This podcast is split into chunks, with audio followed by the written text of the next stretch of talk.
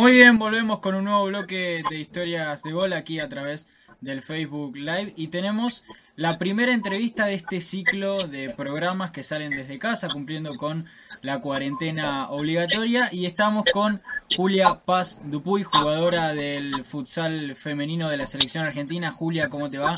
Aquí Julián Quintero y Celeste Bodintola te saluda. Muchas, muchas gracias por los aplausos, más que nada. No sé si te habrán escuchado, pero gracias por los aplausos y bueno, por la invitación. Eh, para arrancar preguntándote cómo vivís esta situación de, que es atípica para todos, ¿no? De, tener que quedarnos encerrados en casa, más vos siendo deportista, eh, que tenés que ir a entrenar casi todos los días. ¿Cómo estás viviendo esta situación de, del coronavirus? Que tengo que entrenar casi todos los días, no, todos los días diría yo. Eh, Nada, sinceramente fue un día para el otro, ya hace días que estaba en Italia, volví el 16 creo y desde ahí no salí de mi casa. Eh, tuve mucha suerte de que el club me pudiera eh, cambiar el pasaje, eh, de que Aerolíneas también justo por mucha suerte me contestara un mensaje y me dijera, bueno, el, el avión sale mañana, te lo vas a tomar o no, confirmame. Y yo puse que sí y al día siguiente volví. O sea, básicamente tuve mucha suerte porque sé que ahora hay algunos argentinos eh, y argentinas que quedaron allá jugando al futsal y a otros deportes que están queriendo volver, que están juntando firmas, eh, están haciendo videos para porque quieren volver básicamente. Así que nada, creo que, que una privilegiada de volver. Y acá estoy con mi familia, obvio que me falta el entrenamiento, el descargo físico, mental, y, emocional que le puede significar para un deportista hacer entrenamiento todos los días. Pero bueno, es una, es una situación global, así que no, no puedo, no puedo quejarme porque estoy en una situación muy privilegiada. ¿Cómo te afectó a vos eh, esto en lo deportivo? Digo, tuviste que volver de Italia, que era donde estabas jugando, este, ¿y cómo afecta el entrenamiento diario esto del coronavirus y la cuarentena? No, bueno, el entrenamiento afecta obviamente por, por el estado físico, si bien cuando, cuando todo esto termine, que va a terminar, esperemos, eh, no va a ser fácil volver a jugar un partido, o sea, se va a tener que empezar de nuevo con una pretemporada. Eh, estaba en una liga que era bastante profesional, con un nivel altísimo y en el que se nota que si vos no entrenás una semana estás un escalón abajo de los otros equipos, de las otras jugadoras. Esto te estoy hablando de, de futsal femenino italiano. Ahora lo que pueden ser los, los otros equipos, los otros jugadores que literalmente son profesionales, como te puede estar hablando, de Lionel Messi y compañía, eh, es mucho más grande el nivel de lo que te estoy hablando. Eh, pero bueno, el entrenamiento el entrenamiento va a estar cuando todo esto termine y, nada, esperando ese momento. Eh, y me quiero meter ahí porque no quiero hablar mucho del coronavirus para no seguir Nadie quiere hablar del coronavirus. Para no seguir generando pánico en la gente este y bueno, cumplir un poco con lo que hacemos. Y fake news. Claro, también, sí. Me quiero meter en eso de que hablaste de las diferencias entre, no de las diferencias, sino de la liga italiana. ¿Cómo, ¿Qué diferencias encontrás tanto en lo deportivo como en lo organizativo entre la argentina y la italiana, las ligas de futsal? No, bueno, básicamente todo. Eh, no sé qué es lo más importante para cada jugadora, puede ser lo económico, que puedes ganar desde 1.000 euros hasta 2.500 euros, depende de la jugadora que seas. Eh, puede ser lo más importante, que para vos sea lo económico, para mí lo más importante es el nivel que tiene esa liga.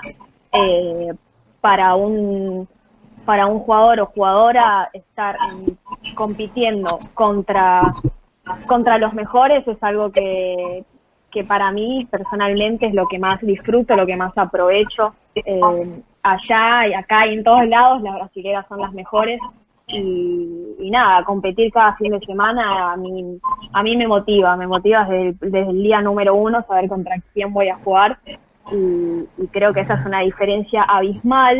Eh, en Italia hay jugadoras desde España, españolas, eh, brasileras, hay eh, hasta holandesas, así que nada, básicamente es una liga bastante variada de, distintos niveles.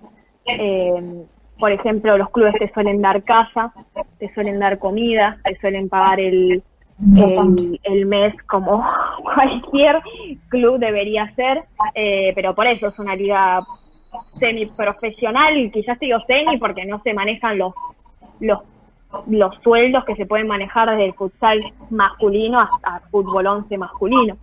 Pero estar hablando unos 1.000, 1.500 euros, creo que es un montón más que te estén dando casa y comida, o sea, es una fuente bastante de ahorro que uno puede ahorrar.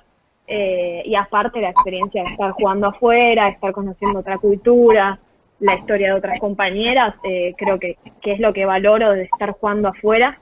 Y nada, y las diferencias organizativas son un montón, el futsal femenino aún acá en Argentina le, le falta bastante crecer, eh, nada, los equipos competitivos suelen ser dos o tres, y allá cada fin de semana es una final y no sabes si le puedes ganar al último que está en la tabla, esa es la verdad. Eh, pero bueno, también eh, cuando se profesionalizó, entre comillas, el fútbol 11, muchas jugadoras que estaban en futsal se decidieron por cambiar de disciplina y ahí eso también hizo que el nivel bajara bastante. Entonces es cuestión de que el futsal en Argentina eh, proponga un proyecto, proponga un sueldo a las chicas que juegan y, así fomentarlo. Pero bueno, falta un montón y, supongo que, que está en eso. Y teniendo en cuenta todas estas diferencias que vos nombraste, ¿En cuál te gustó más jugar y por qué?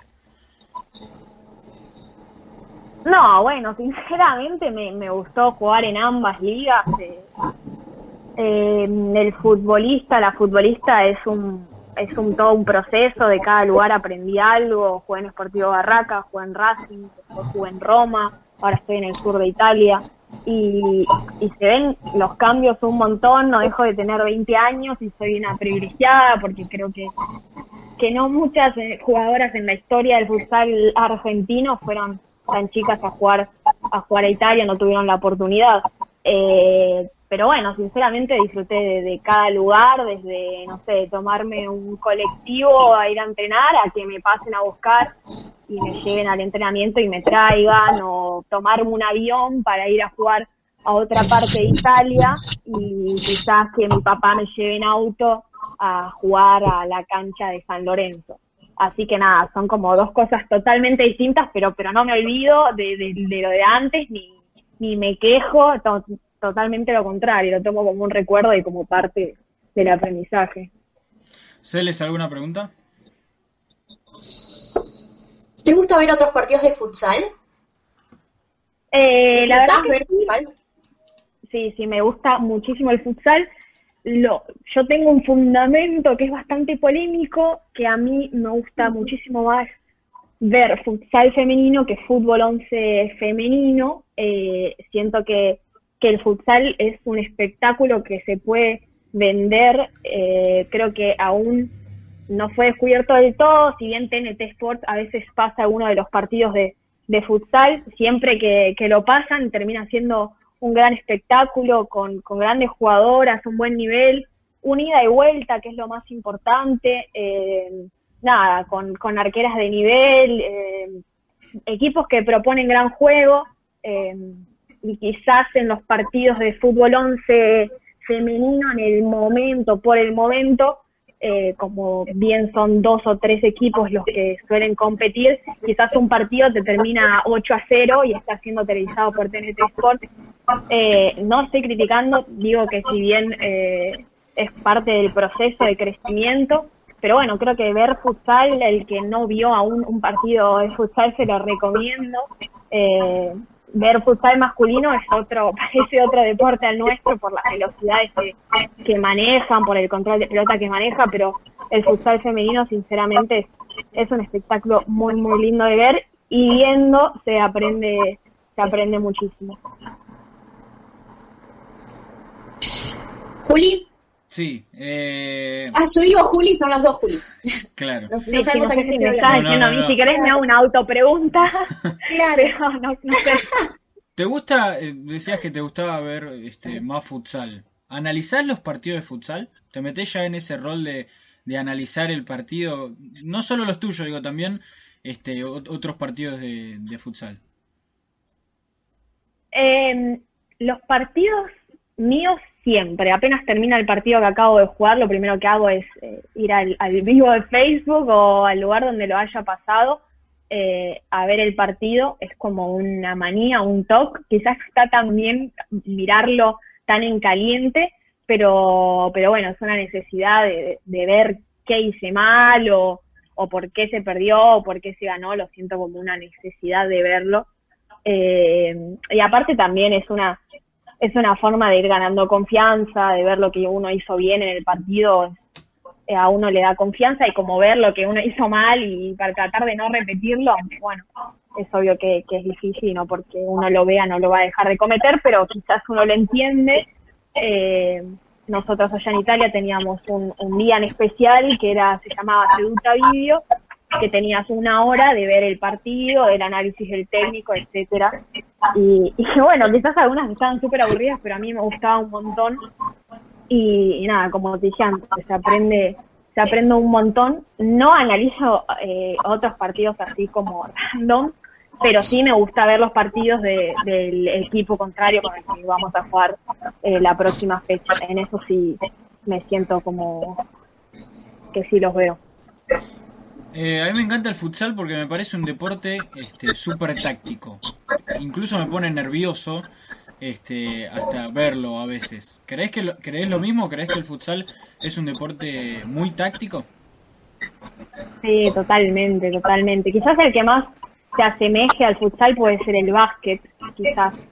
Eh, pero sí, lo que me gusta de, este deporte es que hasta el último segundo uno no sabe sinceramente si va a ganar o si va a perder eh, faltando tres segundos hay equipos que han ganado campeonatos, así que nada, eh, tácticamente obvio porque se puede ganar con, pelota parada, porque hay ciertas faltas, eh, nada, es otro deporte y, entiendo que, que te genere nerviosismo, pero bueno, dentro de la cancha al menos personalmente no, no lo vivo así, quizás eh, es parte del espectáculo de que el espectador jamás sepa quién va a ganar eh, pero bueno, entiendo, entiendo el nerviosismo porque es un ida y vuelta y, la pelota quizás más rápido que los jugadores, pero eh, pero nada, es decir, tácticamente creo que es de, los deportes que, me apasionan.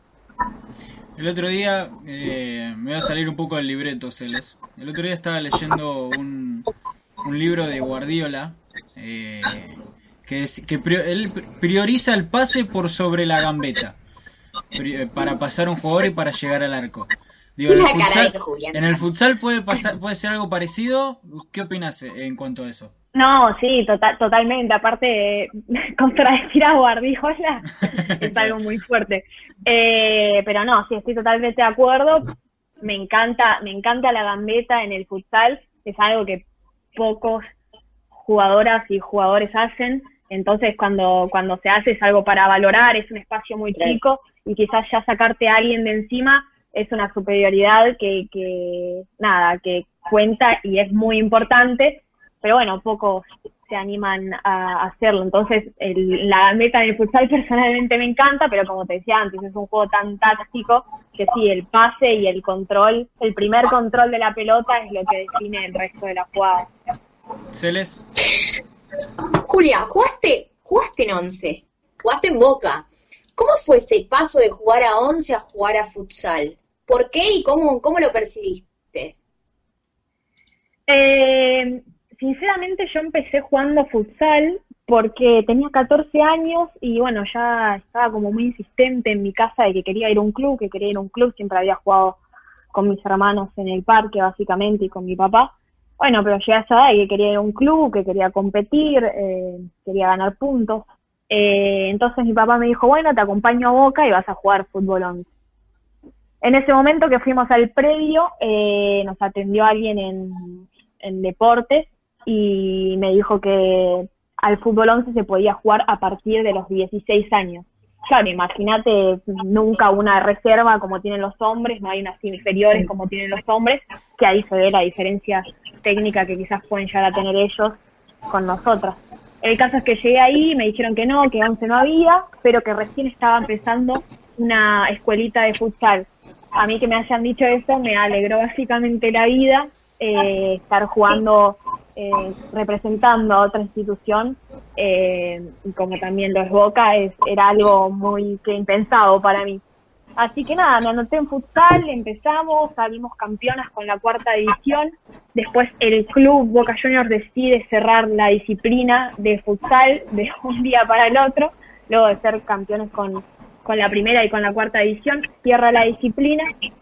Y bueno, como ahí básicamente no sabía qué hacer, eh, con 15 años empiezo a jugar fútbol 11 porque hablé con la técnica, había hablado con la técnica y me dejaron entrar Así que básicamente entrenaba con las chicas, pero nunca jugaba. Así que nada, mi paso por 11 fue un año sin jugar y después sí, que empecé a jugar eh, dentro del equipo, eh, pero siempre era la más chica del plantel, quizás no tenía tantos minutos, pero, pero yo, yo era feliz estando ahí. Y en ese momento tampoco tenía la difusión que, que puede llegar a tener ahora.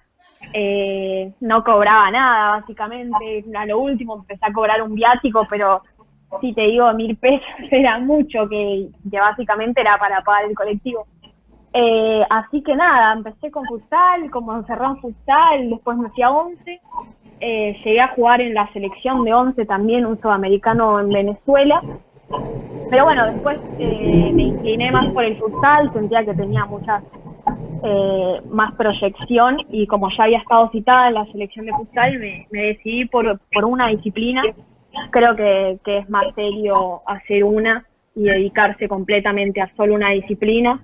Y bueno, nada, eh, estoy, estoy feliz con la decisión que tomé en ese entonces.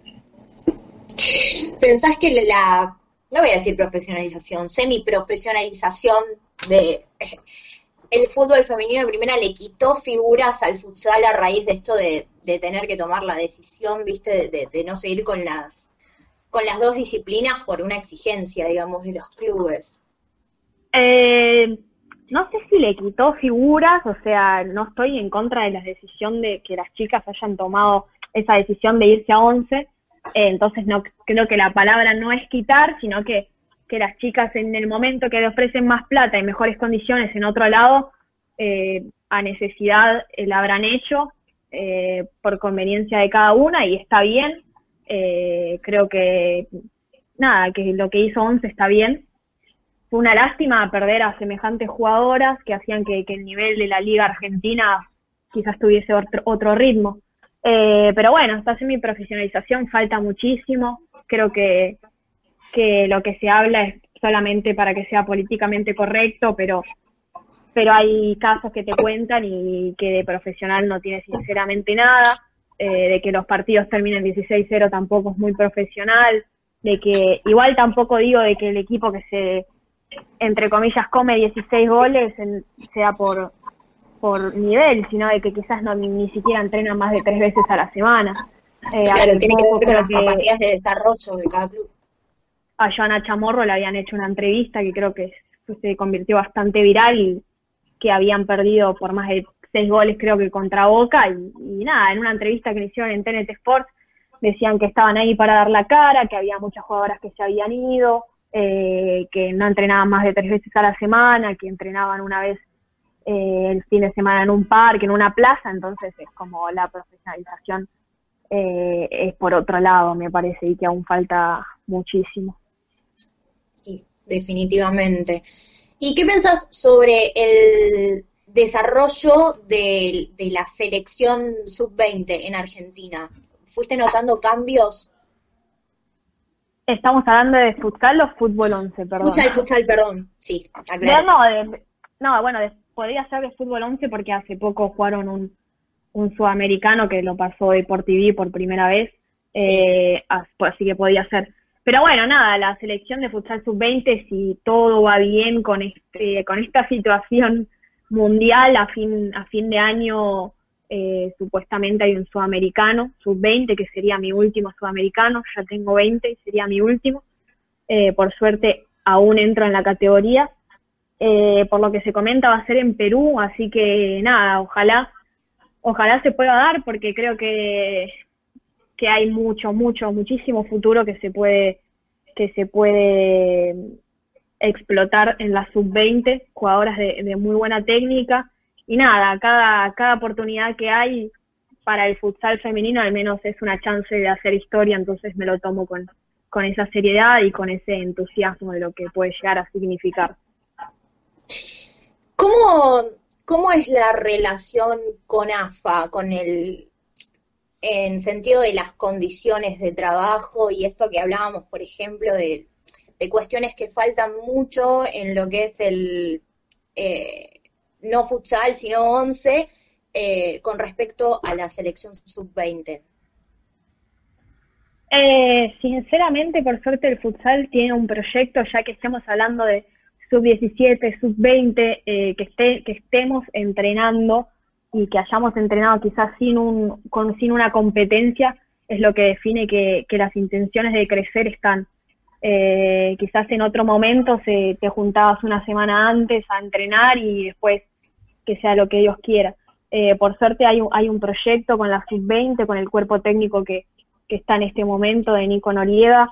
Entonces, nada, las relaciones es básicamente de, un proyecto y, nada más. Eh, eso es lo que, lo que puedo contar. Ayer estaba viendo una entrevista que le estaban haciendo a Nico Noriega y quería destacar algo porque él estaba, él planteaba eh, cuando la convocó a, Elena Barna para el, el cuerpo técnico y comentaba que para él era muy importante tener a una mujer dentro de este proyecto y, en el cuerpo técnico. Hace poco en Historias de Gol estuvimos hablando sobre la necesidad de tener entrenadoras mujeres, eh, no solo en el fútbol femenino, sino en el fútbol general. El disparador fue lo que sucedió en el sudamericano y el ciclo de Borrelo, que para mí está cumplido, opinión.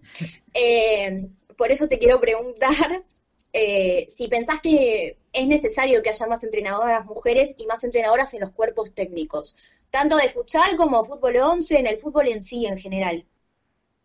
No, bueno, sí, obvio, creo que mi respuesta iba a ser obvia, pero bueno, sí, lo de Nico Noriega en su momento fue innovador. Eh, quizás ahora parece algo obvio, pero en el momento eh, no se hubiese no se hubiese pensado.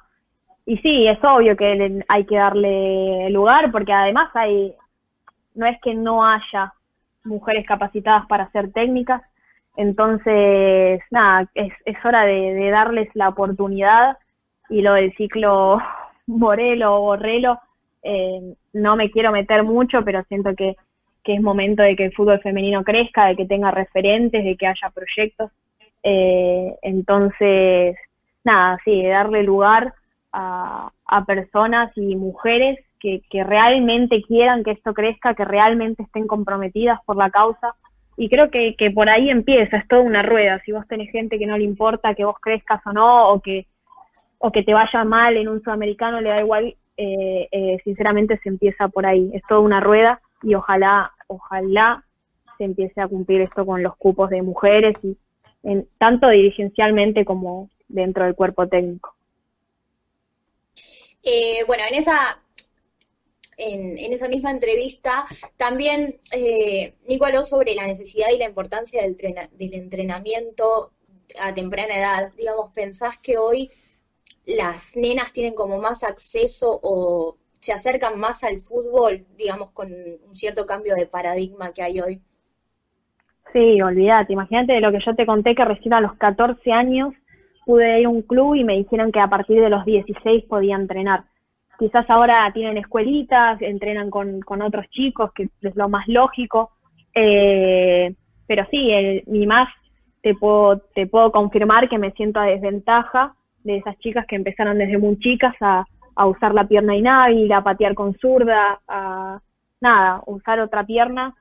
Sinceramente, eso es lo que te enseñan en una escuelita, como lo, lo habrán aprendido los jugadores hombres que habrán ido a una escuelita y le habrán enseñado a usar el empeine, la cara externa, etcétera. Entonces, nada, la, el entrenamiento a temprana edad define, define un montón y aparte cuando uno es chico, como con todo, no solamente con el deporte, sino con, otro idioma, con lo que uno aprende, es prácticamente una esponja. Entonces, nada, por suerte hoy, hoy creo que las más chicas si tienen, tienen la, la oportunidad de, de empezar en una escuelita o de hacer entrenamiento con, con otros chicos más chicos y, e ir aprendiendo todas estas cosas que hoy te digo que, que me sienta desventaja y, y, que sé que si las hubiese entrenado de mucho más chica sería, sería otra jugadora.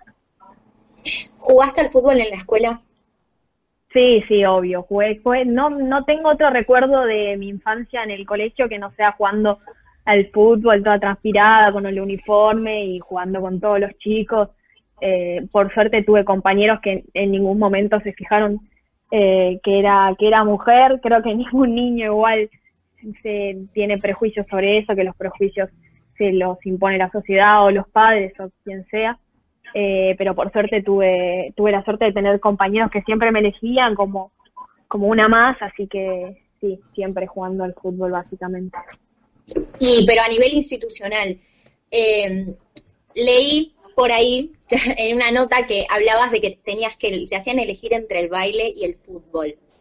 sí, no, una locura, una locura, sí. Tenía que elegir entre danza y fútbol. Eh, era como una materia, básicamente, que tenías que aprobar no es que no me gustaba bailar, eh, pero quería estar jugando al fútbol y, y nada, mis papás habían mandado una nota al colegio pidiendo si podía integrar eh, la materia fútbol con mis otros compañeros y, y nada, desde la parte de, los directores, eh, sinceramente no tuvieron problema en ese entonces eh, pero bueno, fue todo como muy revolucionario en ese momento. Imagínate que era una piba que no quería hacer danza, que quería hacer fútbol con otros, los otros compañeros.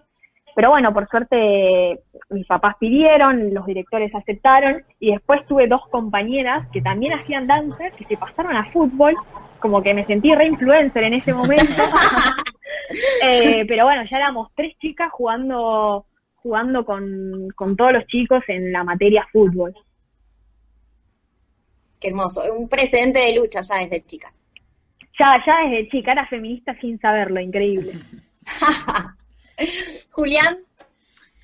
Eh, me gustaría pasar, este, dejar un rato el futsal y dejar un rato lo que haces en la vida cotidiana, este, para pasar un poco al lado B, al lado a, otras cosas que quizás se ve, este, pero tampoco lo tenemos tan presente, eh, que tiene que ver con este, la militancia y los jugadores y jugadoras este, que, que, transmiten un mensaje y que se ponen en una posición ideológica este, frente a determinados procesos que pasan en la sociedad.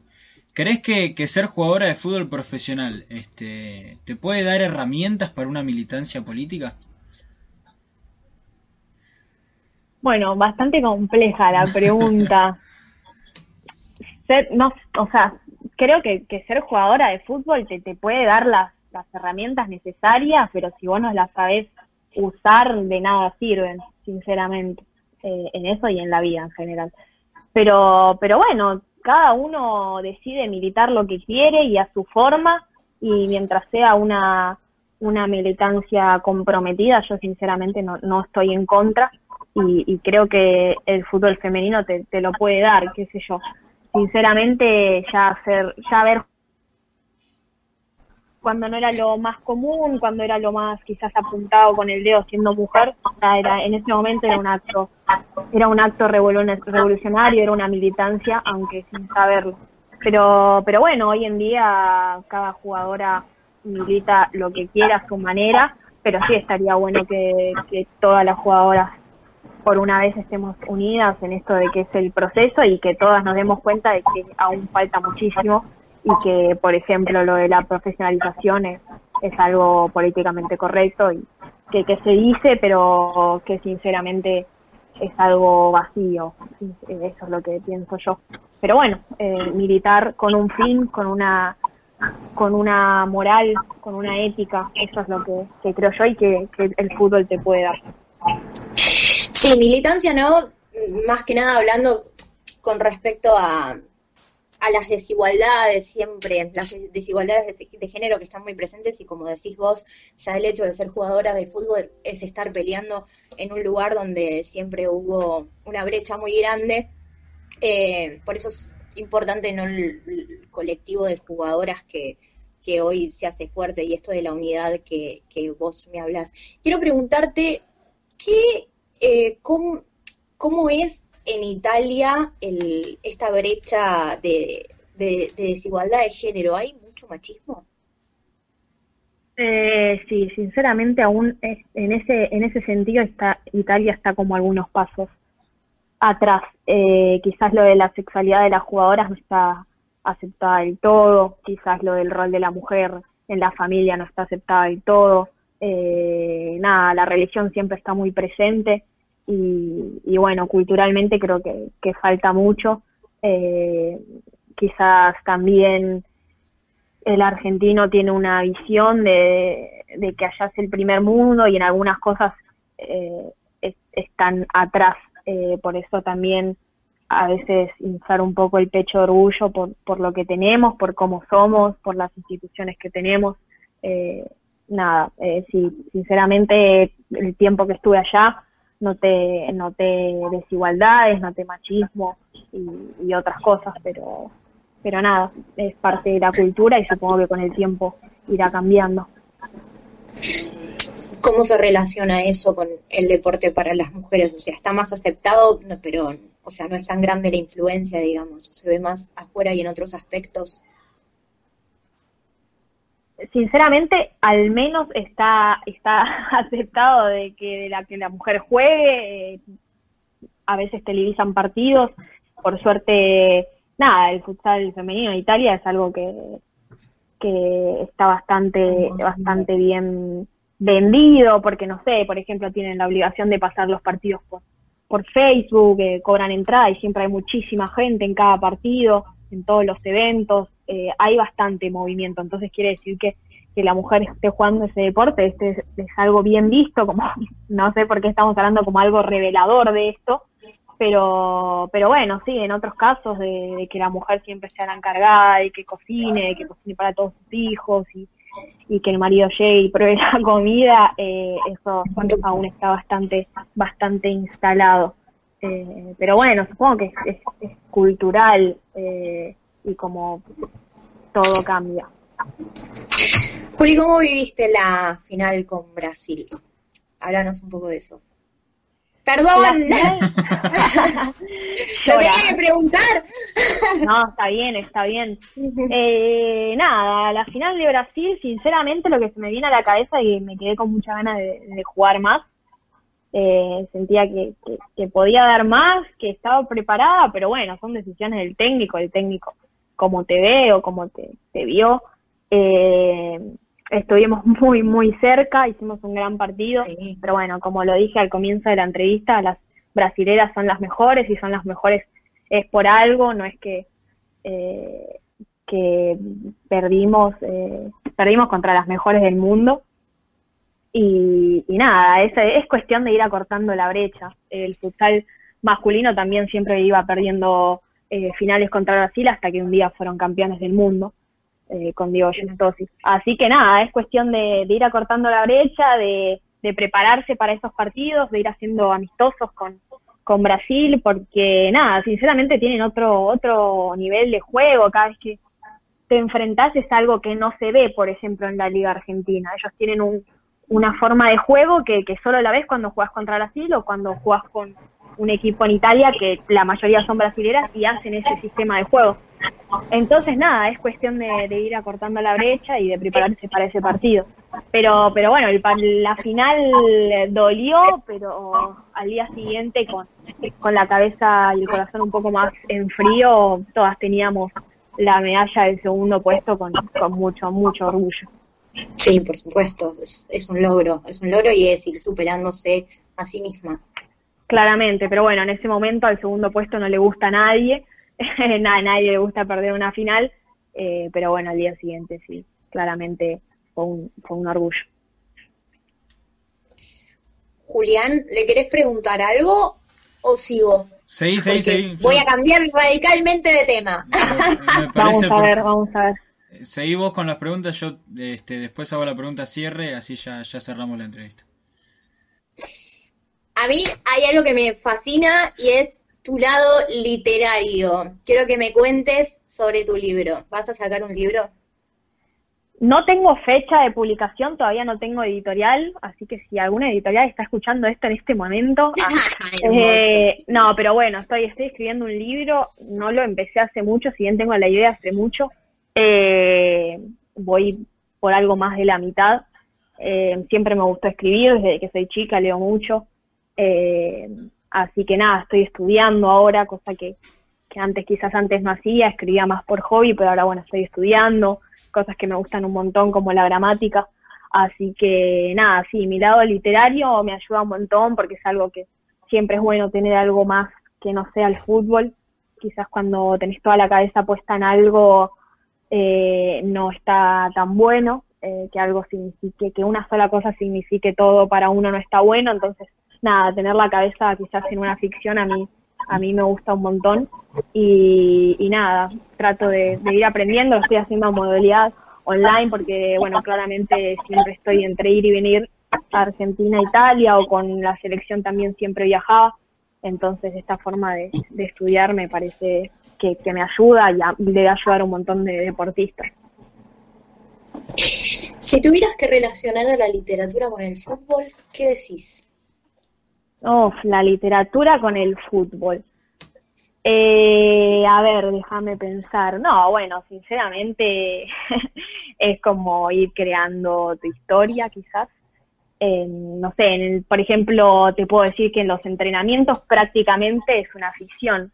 Uno está haciendo el entrenamiento contra otro, contra tu mismo equipo, pero está suponiendo que ese equipo es el equipo rival. Así que eso sería una ficción, algo que es, pero en realidad no es y bueno, uno siempre cuando entrena se imagina que tiene otra persona al lado para prepararse para el partido. Quizás puedo relacionar un poco esto con, con la ficción. Eh, pero nada, eh, sinceramente fue complicada la pregunta. Espero que haya cumplido con tu expectativa. Sí, sí, sí. Eh, gracias. Así que nada. Bueno, muy bien. Este, pongo un alto al fuego para cerrar la entrevista este, y agradecerte, Julia, estos minutos este, que tuviste para charlar con nosotros acá en, Historias de Gol a través del Facebook Live. Eh, ¿Algún mensaje que te gustaría dar o una reflexión abocada al, al futsal femenino o al fútbol femenino? No, de reflexión nada, que cada uno haga lo, quizás lo que nos enseña esta pandemia y de que la vida es corta, eh, que cada uno haga lo que le hace feliz, que no importa eh, la plata que le dé a uno eso, sino que, que trate de, hacer lo que a uno le hace feliz o de que estar con la gente que realmente uno quiere, porque bueno, de un día para el otro te encontrás encerrado en tu casa sin poder salir y sin saber sinceramente qué va a pasar después. Así que nada, que, esa, que esta pandemia nos, ayude a pensar siempre con, con respeto porque hay gente que, que está muriendo y que va a morir. Eh, entonces yo no estoy muy de acuerdo con esa frase de que la pandemia nos va a hacer mejores. Es una reflexión que, que tenemos que tener mucho cuidado eh, y de sacar ese yo superficial ahí como egoísta y que vamos a ser mejores porque hay que, hay que hablar con, con responsabilidad y, y que esa frase no, no calle a la voz de, nadie y mucho menos de la gente que, que, murió por esto. Que nos haga mejores, eh, estoy de acuerdo y ojalá sea así, pero nada, tomar, tomar lo que está pasando con responsabilidad, nada más, y con conciencia social. Yo no estoy muy de acuerdo con, con los challenges esos de patear papel higiénico, etcétera. ¿No te filmaste eh, pateando papel higiénico? No, no, creo que tipo tuve 30 notificaciones que me desafiaron y no contesté ninguna. Eh, pero bueno, eh, entiendo que la gente está aburrida y son cosas para pasar el rato quizás, eh, pero hacer también esta cuarentena con conciencia social, siendo conscientes de que, de que uno tiene para comer, tiene una casa donde estar y hay otra gente que no, así que nada, eso, esa quizás es una mi reflexión que dejo por acá. Bueno, Julia, muchas gracias. Te agradecemos el contacto aquí en Historias de Gol y bueno, nada, quedamos al habla para una posible entrevista desde el estudio de FM La Patria. Ojalá. Por supuesto, no tengo ningún problema y va a ser un placer. Y me deben una gorra. Y te debemos una gorra, eso. Así que la vas a buscar por el estudio de Fena Patria. Challenge gorra de historias de gol, ahí metemos sorteo todo. Ahí está, listo, perfecto. Nosotros nos vamos a un, Perfecto. a un pequeño corte, cinco minutitos, y seguimos con más historia de gol.